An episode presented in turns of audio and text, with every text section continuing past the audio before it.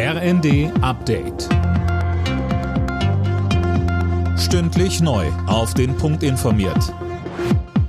Ich bin Silas Quiring. Guten Tag.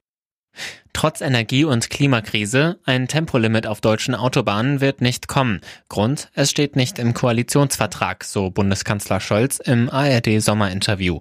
Außerdem stellte er wegen der hohen Inflation weitere Entlastungen in Aussicht. Das nächste Jahr wird die größte Herausforderung. Für dieses Jahr sagen fast alle, die nachgerechnet haben, dass wir bei den unteren und mittleren Einkommen ungefähr 90 Prozent der Preissteigerung durch die vielen Maßnahmen, die wir ergriffen haben, aufgefangen haben.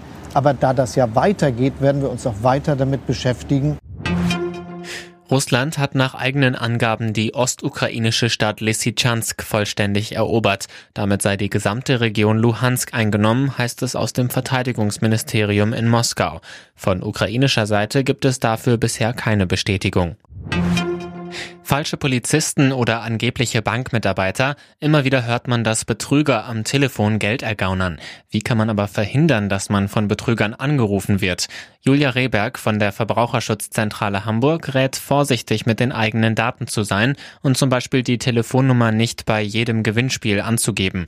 Ansonsten gilt, bei Anrufen skeptisch zu sein. Man muss sagen, dass die Betrüger wirklich, wirklich gut geschult sind, sodass sie auch Leute überzeugen können, die eigentlich mit beiden Beinen im Leben stehen und die Verluste, die man dann erleidet, ja oft einige tausend Euro sind. Also am besten ist dieses Gespräch überhaupt gar nicht zu führen.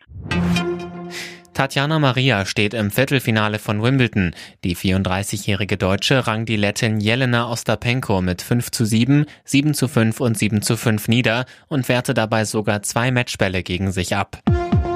Alle Nachrichten auf rnd.de